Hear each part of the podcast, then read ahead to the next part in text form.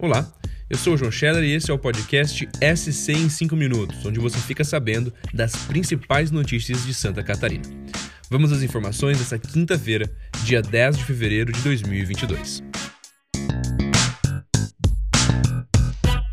E o BBB da vida real está acontecendo aqui em Santa Catarina. Um consórcio municipal comprou quase 9 mil câmeras de vídeo monitoramento para basicamente todas as cidades do estado.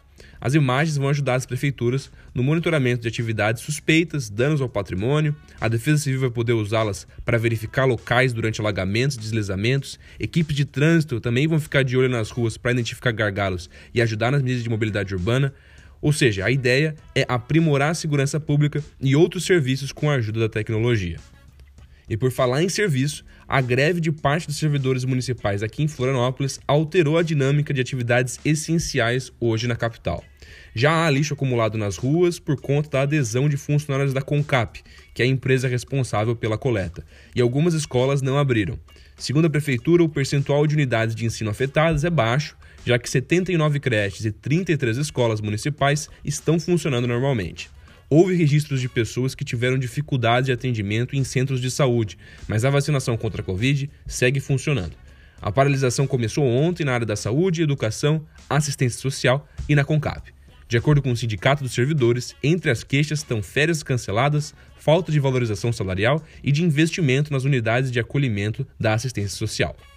Já que a vacinação contra a Covid não foi interrompida apesar da greve, fica aí a oportunidade para quem mora em Floripa e ainda não procurou a imunização e que vai começar a estudar na UFSC. Isso porque a federal divulgou que estar imune contra a Covid vai ser uma exigência para os candidatos aprovados nos cursos de graduação em 2022.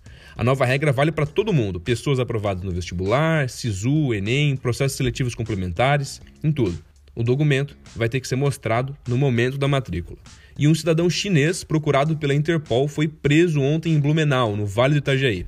Ele era procurado pela justiça do país de origem por um processo por crimes fiscais. Policiais federais capturaram o homem e o levaram ao presídio até que haja a extradição dele em definitivo para a China. Ainda na área de segurança, um policial penal de Itajaí responde à abertura de um processo por supostamente ter mantido na própria casa um preso em situação análoga à escravidão. O agente, hoje aposentado e com 67 anos, teria levado o detento para a residência dele em 2008, quando o homem ganhou o benefício da prisão domiciliar porque estava com tuberculose.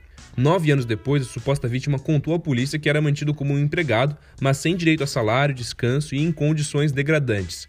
O detento morreu meses depois da denúncia por conta da doença que possuía e uma sindicância foi aberta na secretaria responsável, que é a Secretaria de Estado da Administração Prisional e Socioeducativa.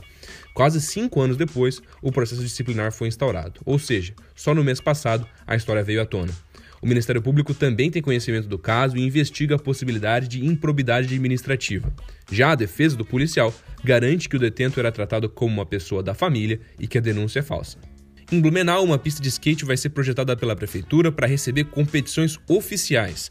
A ideia é colocar a cidade no circuito do esporte que fez sua estreia nas Olimpíadas de Tóquio e que vem ganhando novos adeptos desde então.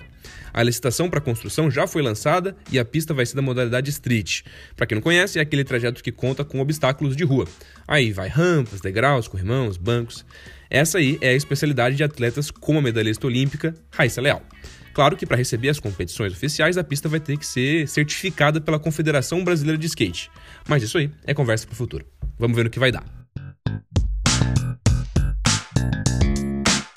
Esse foi o SC em 5 minutos, podcast do NSC Total, que é publicado de segunda a sexta, com as principais notícias do dia para te manter bem informado.